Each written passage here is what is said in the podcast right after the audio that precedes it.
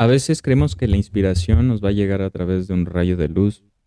Y sí, podría pasar, ¿sabes? Einstein nada más y nada menos dijo que fue súbita la idea cuando le llegó la teoría de la relatividad.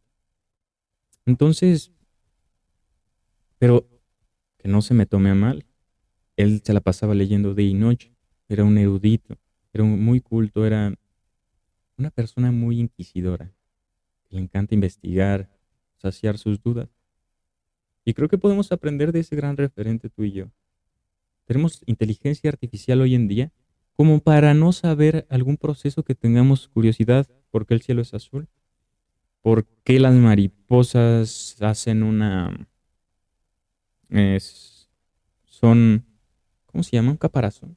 Y luego de oruga a gusano, capullo.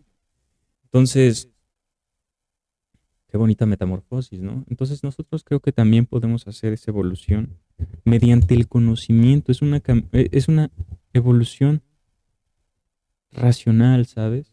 Pero a la vez espiritual, porque nos informamos de qué está pasando con el mundo en el que yo vivo y que soy parte y que necesita el mundo de ti para cambiar, no nada más del político, no nada más de la persona que está aquí hablando, ¿Sabes?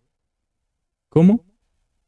Pues siendo diferente a los demás. Nos quejamos tanto de, algunas actividades, de algunos comportamientos, y somos lo mismo.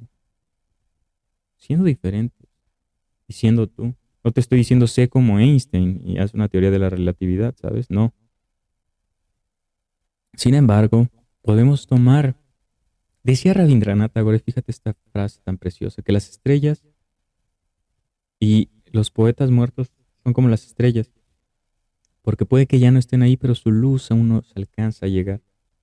Y es verdad, la fe, nos, la fe engaña al hombre, pero llena sus ojos de brillo. Espero que te haya gustado este podcast. Toma lo más necesario, pertinente o oportuno según convenga tu criterio y nos vemos en un próximo episodio. Te quiero mucho. Sígueme en Instagram, que te lo dejo aquí abajo. Y subo poemas y otro tipo de cosas. Adiós.